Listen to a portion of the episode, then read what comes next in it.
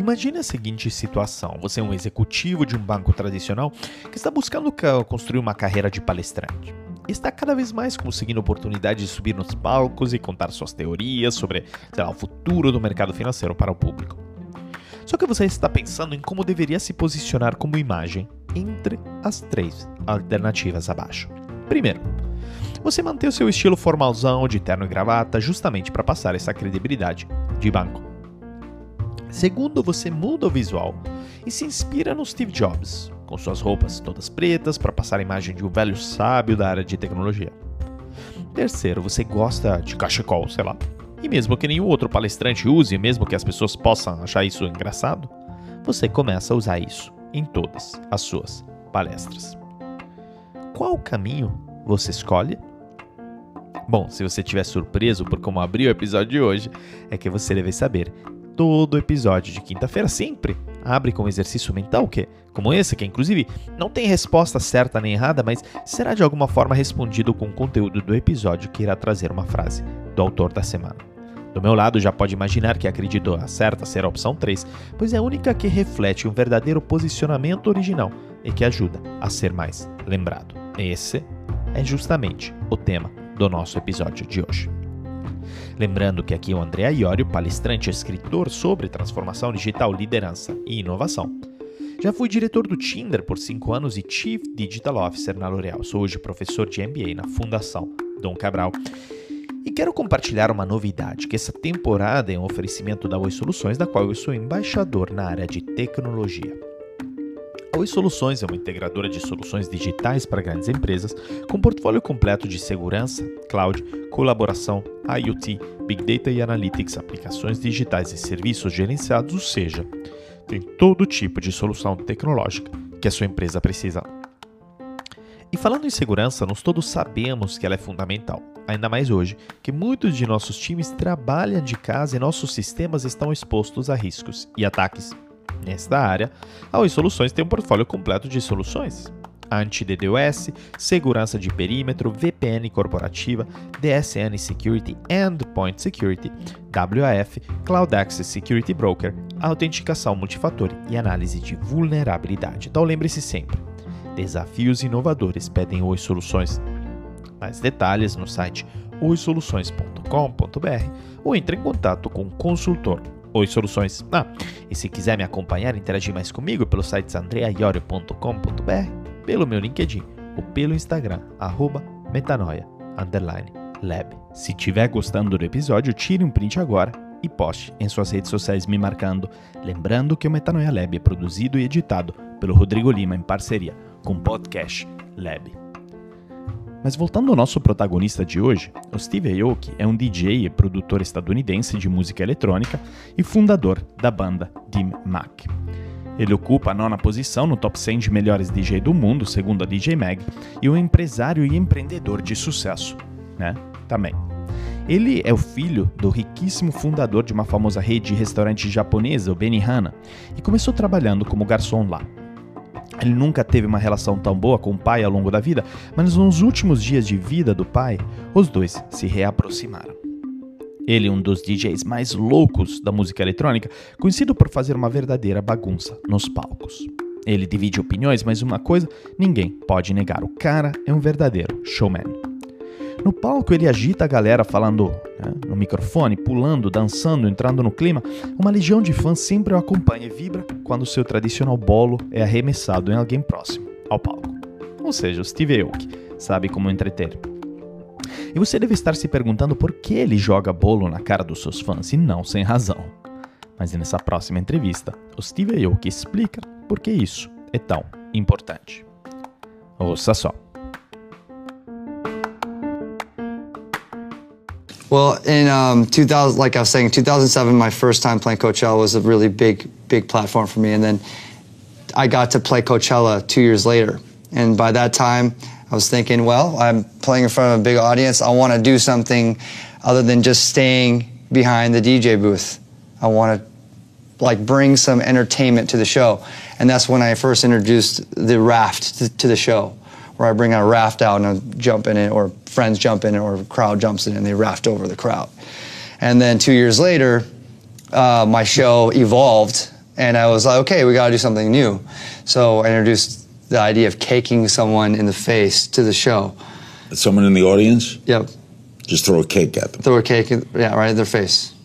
And that, that, that doesn't sound, why is that enjoyable? Well, I guess it's enjoyable. I mean, yeah, it's like How uh, do you pick the person you hit with the cake? I only cake people that are screaming for it. oh, they want to be cake. They, oh yeah, oh yeah, yeah. You know, I mean, anyone that gets ambush caked would probably be Be upset with you, right? So I wouldn't do that. It's like the whole point is to excite people. You know,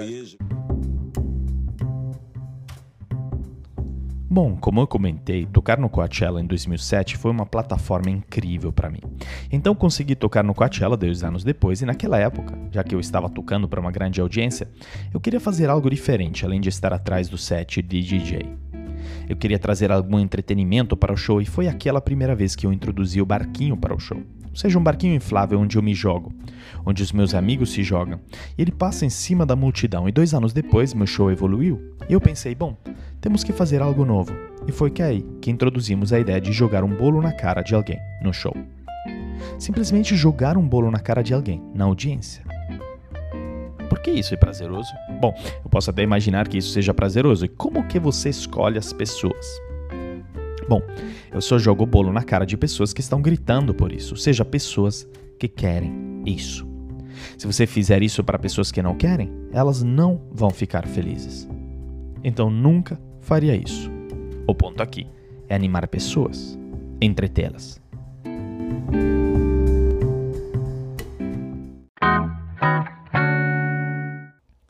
Em 2009, o Bill Gates lançou uns mosquitos em cima de um público desavisado durante uma conferência do TED Talk em 2009. Não há razão para que apenas as pessoas pobres tenham essa experiência, ele disse depois dessa palestra, antes de acrescentar que os mosquitos não eram infecciosos, obviamente. O que, que ele estava enfatizando é que, mesmo que um problema como a malária não o afete diretamente, você ainda tem que se preocupar. Naquela época, ele observou, mais dinheiro havia sido investido na pesquisa de medicamentos para queda de cabelo, porque, quando se trata de calvície, homens ricos também sofrem. A malária, por sua vez, está presente principalmente em áreas pobres e tropicais do mundo, onde pode ser devastadora. E com essa demonstração memorável, Gates conquistou seus ouvintes usando uma série de táticas de apresentação eficaz, incluindo um auxílio visual, uma interação direta com o público, humor. Ele brincou, a calvície é uma coisa terrível. Um ano depois, ele fez outra apresentação no TED Talk sobre o futuro da energia mundial e lembrou como o público de 2009 havia respondido bem, então ele replicou um experimento, dessa vez com vagalumes para servir né, de exemplo de uma solução, né, entre aspas, para a crise energética. O público riu e mais tarde o aplaudiu de pé. Ele não é nenhum Steve Jobs, mas especialmente, mais recentemente em sua carreira, o Gates ganhou a reputação de um grande apresentador. E aquela vez que, para demonstrar a efetividade de uma nova tecnologia de purificação de água na qual Bill e Melinda Foundation estava investindo, ele bebeu o seu próprio xixi filtrado? Quem lembra? Pois bem, nada disso, é à toa. Isso faz com que a pessoa na audiência nunca mais esqueça daquele dia ou daquele evento. Ele poderia ter falado quanto quisesse, passado um monte de informações, mas a ideia não teria ficado como fica quando você faz algo original. Pois é, fazer algo diferente né, captura mais atenção dos outros e te faz ser mais lembrado. Você agora pensou na Kim Kardashian em seus looks durante eventos? Pois é, se trata exatamente disso. Mas um dos efeitos colaterais da explosão das mídias sociais é que todos estão tentando ser vistos, visualizações, ouvidos, downloads de podcasts e apreciados, curtidas e compartilhamentos. Nesta luta constante para ser visto, ouvido e apreciado, todos procuram ser diferentes, únicos e autênticos. E esse é um verdadeiro desafio porque, de acordo com o Instituto de Pesquisa sobre o Genoma Humano, todos os seres humanos são 99,9% idênticos em sua composição genética, o que significa que não somos muito diferentes um dos outros geneticamente. O 0,1% que nos diferencia geneticamente é influenciado por nosso ambiente, exposição e experiência que vivemos em nossas vidas.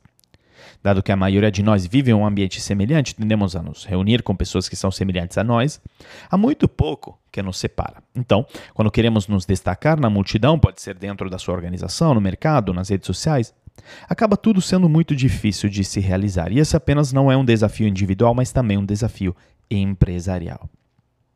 A grande maioria das empresas é vulnerável a alguém que apareça e se ofereça para construir algo melhor por um preço mais baixo.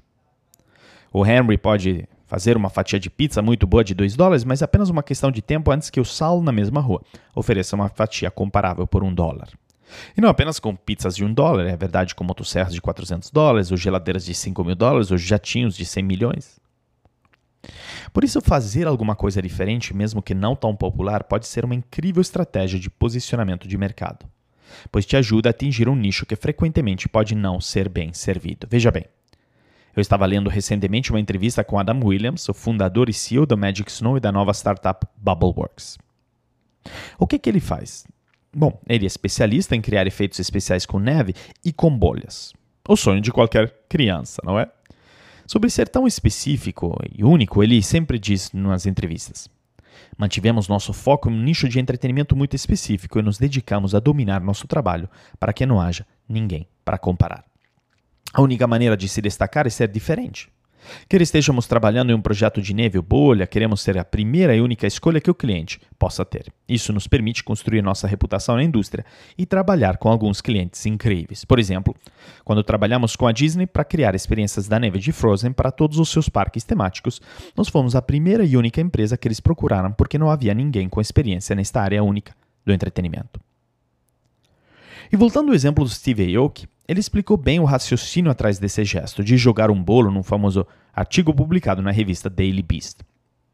Ele estava buscando formas de se realmente destacar nesse mundo de DJs, especialmente nos shows ao vivo, e foi assim que após um vídeo da banda dele, de Mac bombar, e o vídeo tinha umas imagens de pessoas recebendo um bolo na cara em slow motion, ele pensou em incorporar isso em seus shows. No final das contas, todas essas ferramentas são formas de se expressar. Quando a pessoa comum vê alguém recebendo um bolo na cara, provavelmente pensa: Uau, isso parece horrível, isso é tão rude, desnecessário. Como você pode fazer isso aos seus fãs que amam você? Isso é maldoso e cruel. Bom, o Steve Aoki sempre faz o possível para tentar evitar qualquer pessoa que não queira o bolo. E a forma com que, de fato, é, né, é, o bolo, né, o bolo ele, ele mandado é para os fãs que eles são energéticos, os fãs que estão gritando, os fãs que estão implorando para serem né, jogados dois cebolos na cara.